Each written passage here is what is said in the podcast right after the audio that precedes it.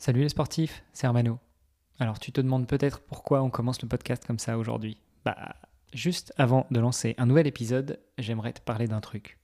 Le 13 mai prochain, je serai sur la plage de Brédune, près de Dunkerque, et je m'élancerai en solo pour une traversée de la France en courant et en nageant.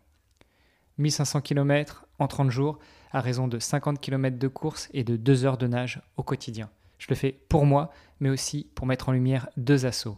Imagine for Margot et une bouteille à la mer.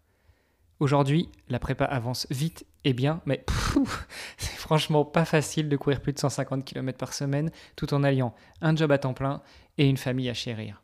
Et justement, ce qui m'aide à encaisser la charge physique, à mieux me comprendre, à mieux prioriser et à mieux vivre la difficulté de ces situations, c'est une rencontre que j'ai faite au détour de l'enregistrement d'un épisode de podcast. À ce moment-là, j'ai eu la chance de rencontrer Marc Muezza, qui est depuis devenu mon préparateur mental.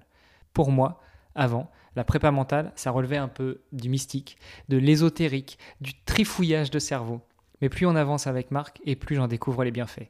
On travaille sur les valeurs, les besoins, l'équilibre et la définition de mes objectifs, qui me permettent de progresser chaque jour et pas uniquement dans le domaine sportif. Je suis aussi devenu un meilleur professionnel, un meilleur papa et un meilleur époux.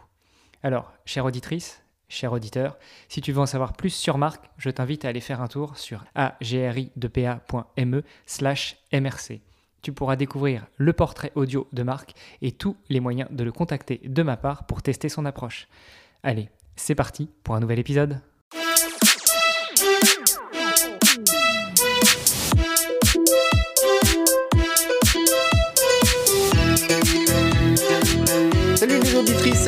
Auditeurs, euh, c'est un plaisir de vous retrouver euh, dans cette saison 4 du podcast de Nakan. Aujourd'hui, on va répondre à euh, la question d'une auditrice ou d'un auditeur. En l'occurrence, il s'agit d'un auditeur, puisque c'est un, épisode de FAQ. On va répondre à la question de Fabrice. Fabrice qui a écouté notre dernier épisode qu'on a enregistré avec Hermano, qui parlait de, tout un tas de choses à propos de l'entraînement quand on, quand on utilise une montre cardio GPS pour s'entraîner. Et notamment, on a évoqué un petit peu la puissance en course à pied. Donc on a, on a plusieurs fois parlé de puissance en course à pied dans les épisodes du podcast. J'en parle également sur, euh, ma chaîne YouTube et euh, sur le site nakan.ch. Et puis euh, Fabrice a une question justement relative à cette technologie de, de, mesure, puisque bah, c'est une technologie qui se répand de plus en plus sur les montres GPS d'entraînement, et il y a de plus en plus de solutions qui permettent de mesurer la puissance en course à pied. Donc Fabrice, il me pose la question suivante, c'est de savoir, j'ai une montre Coros Vertix 2 et maintenant je m'intéresse de plus en plus à la puissance en course à pied. Je sais que la montre Coros peut mesurer la puissance en course à pied directement depuis la montre, mais est-ce que j'ai intérêt à tout de suite investir dans un capteur Stride pour mesurer ma puissance euh, ou est-ce que je peux démarrer avec la mesure de puissance de Coros sans regretter de ne pas avoir choisi le capteur Stride. Plus tard, euh, Fabrice qui m'explique ensuite qu'il aimerait faire le bon choix tout de suite parce que, euh, je l'ai dit et répété, euh, un capteur de puissance en course à pied, c'est pas tout à fait comme un capteur cycliste, c'est-à-dire que lorsqu'on démarre avec un capteur, on peut pas euh, librement changer de type de mesure. Donc si on part avec un capteur Stride par exemple, eh bien on va pas aller s'entraîner le lendemain avec une mesure de puissance Garmin et puis le surlendemain avec une mesure de puissance Polar, tout simplement parce que les algorithmes ne sont pas les mêmes, donc les chiffres qui sont donnés ne sont pas les mêmes. Donc quand on commence à s'entraîner avec un capteur de puissance en course à pied, mais il faut toujours utiliser le même, sinon il n'y aura pas de cohérence dans l'entraînement. Donc euh, j'ai bien compris la question euh, de Fabrice. Est-ce qu'il faut investir tout de suite dans un stride ou est-ce que euh, tu peux démarrer en fait ton entraînement avec la, montre Coros, avec les données de puissance Coros Et puis si un jour tu as envie de passer au capteur stride, est-ce que tu regretteras d'avoir commencé avec la puissance de Coros Alors il y a plusieurs éléments pour répondre à cette question qui est éminemment intéressante parce que je pense que beaucoup de personnes qui s'intéressent à la puissance en course à pied peuvent être amené à se poser cette question. Euh, il y a quelque chose de, de très très euh, intéressant avec la mesure qui est proposée par Coros, c'est que elle est extrêmement proche des chiffres qui sont euh, proposés par le capteur Stride. Euh, j'avais fait un comparatif, notamment lors de, mon test de l'implémentation de puissance en course à pied de, de Coros, et puis j'avais constaté effectivement que les données étaient très très proches de celles fournies par le Stride. Donc ça c'est déjà un premier élément de réponse, c'est-à-dire que pour moi on peut facilement commencer avec la puissance qui est fournie par Coros On parlait dans le dernier épisode avec Hermano de réactivité de la donnée, c'est-à-dire qu'il suffit de quelques foulées pour que la puissance se mette à jour lorsqu'on utilise le capteur stride. C'est un peu moins vrai on utilise une montre, parce que la montre, elle va mesurer la cadence au poignet et puis euh, pas au niveau de la chaussure. Et donc, en fait, la latence au niveau de la mesure est un peu plus grande. C'est-à-dire que si je vais partir pour une intervalle de 200 mètres sur piste, par exemple, avec le capteur Stride, il me faut 3-4 foulées grand maximum et tout de suite, j'ai des indications de puissance qui sont valides. Euh, lorsque j'utilise la puissance euh, mesurée au poignet, que ce soit sur une montre Polar ou Coros qui propose cette technique-là, eh bien, ça va prendre plus de temps avant d'arriver à un chiffre qui est et que je peux euh, vraiment utiliser pour adapter euh, l'intensité de mon intervalle.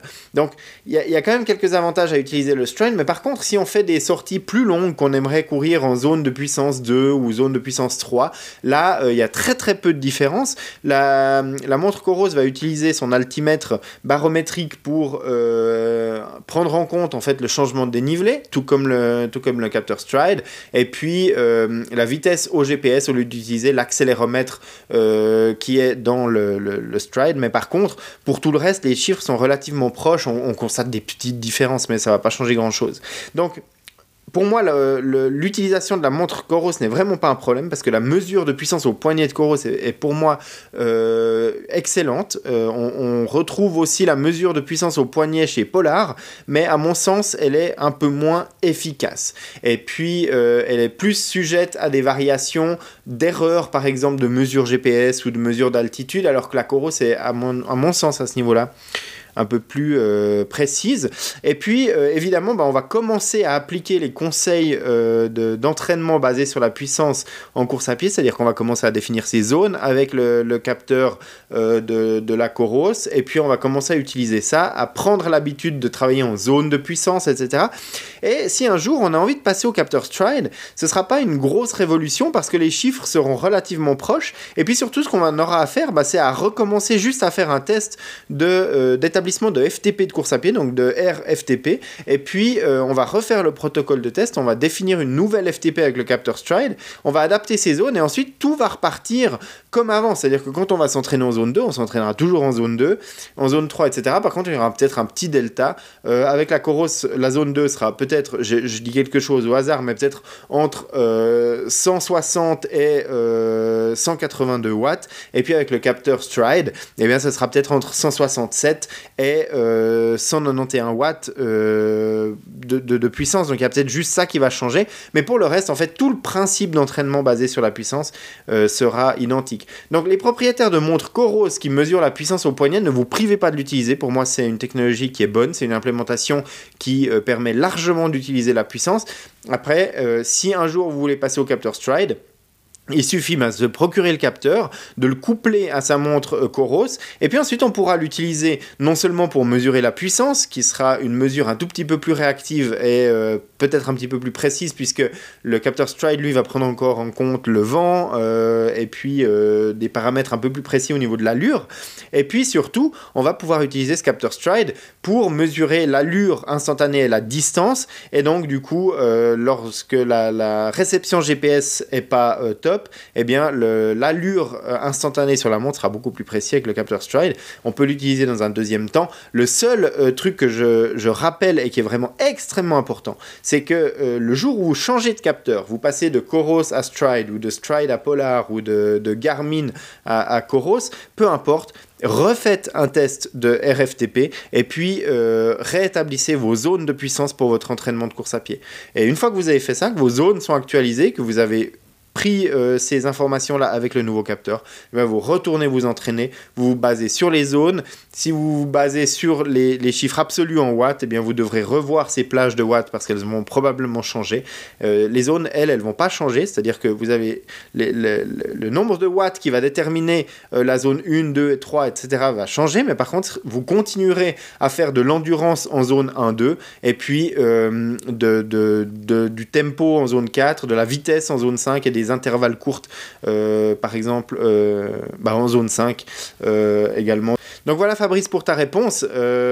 pour moi, c'est c'est tout à fait possible de démarrer avec la mesure de Coros et puis ensuite de prendre un capteur stride par la suite. Bien évidemment que ça s'applique aussi aux autres techniques de mesure. Hein, pour les propriétaires de montres Garmin, par exemple, c'est tout à fait possible d'utiliser la mesure de puissance proposée par Garmin via le, champ euh, Running Power qui est disponible dans Connect IQ.